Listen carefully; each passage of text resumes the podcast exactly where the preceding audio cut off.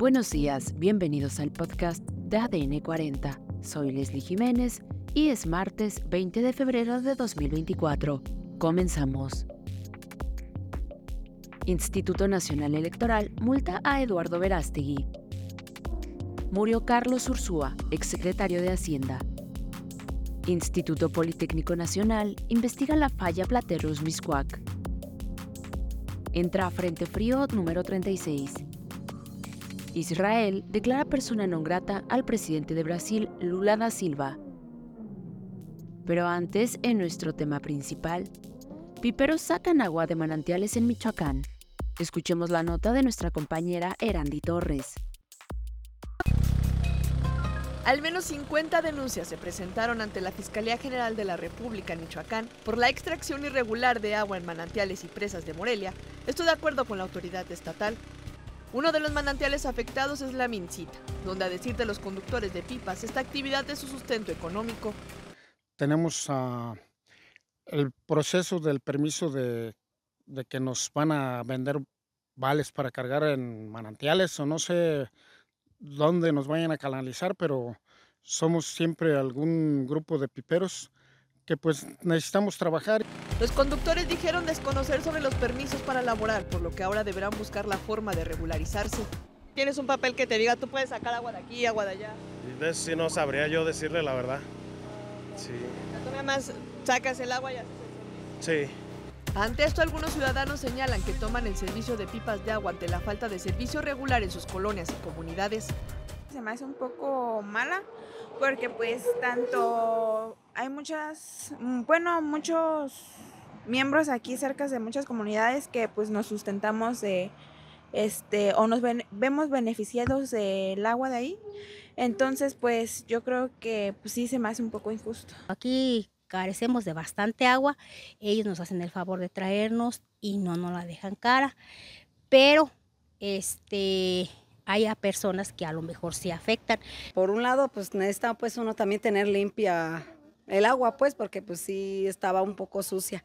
Pero pues sí también les quitan su, su trabajo, pues su sustento. Por su parte, el organismo operador de agua potable de Morelia dijo que buscará que las pipas de agua se abastezcan de los cárcamos municipales y no de las zonas federales. Nosotros les vamos a dar del, de la planta potabilizadora, ya, Ya, no adentro. del manantial. No, ya del manantial no, porque del mana- antes del manantial nosotros tenemos la concesión de la planta hacia adelante. Si se meten al manantial, pues sí es, sí es ilegal. En tanto, las pipas de agua siguen recargando sus tanques de los manantiales y presas de la ciudad a la espera de obtener un permiso para operar. Erandi Torres, Fuerza Informativa Azteca. Por otro lado, este lunes, el INE determinó sancionar al que fuera candidato independiente a la presidencia de la República, Eduardo Verástegui, ya que recibió más de 6 millones de pesos del extranjero para su campaña de recolección de firmas.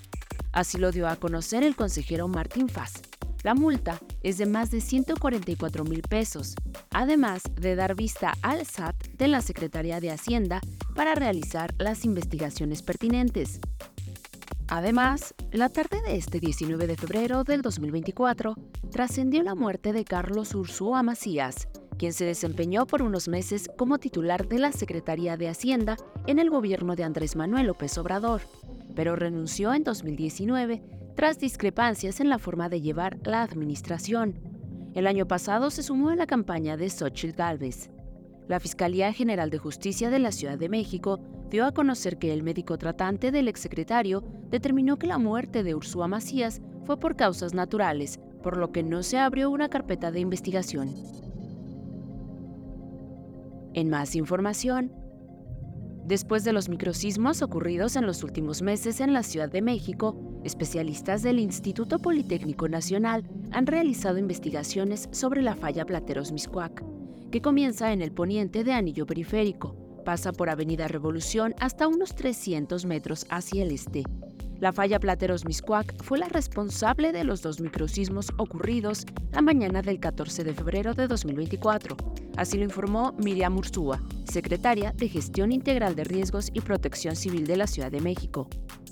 El Instituto Politécnico Nacional señaló que es poco probable que la falla Plateros Miscuac origine un sismo con una magnitud superior a los 5 grados, debido a que las placas en fricción en la Ciudad de México son de un tamaño menor a la placa de Cocos, la que choca con la placa de Norteamérica y causa movimientos más fuertes.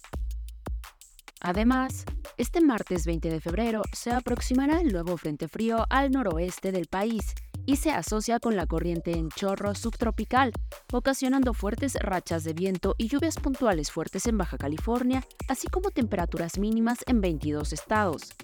Se espera que el miércoles 21 de febrero se desplace sobre el noroeste del país y se mantenga ahí hasta el jueves. El viernes 22 de febrero se desplazará sobre el oriente y el Golfo de México e interaccionará con un canal de baja presión que se extenderá sobre el sureste, ocasionando lluvias aisladas en dichas regiones, mientras que su masa de aire frío provocará evento de norte. Por otro lado, Israel declaró persona non grata al presidente Luis Ignacio Lula da Silva y no será bienvenido en el país hasta que se retracte de sus recientes declaraciones. Recordemos que la ira del gobierno israelí se desató luego de que el mandatario del gigante sudamericano comparara la actual guerra en Gaza con el holocausto. Esto fue todo por hoy en el podcast de ADN 40. Soy Leslie Jiménez y recuerda seguir a ADN 40 en Spotify, Apple o tu plataforma de audio favorita.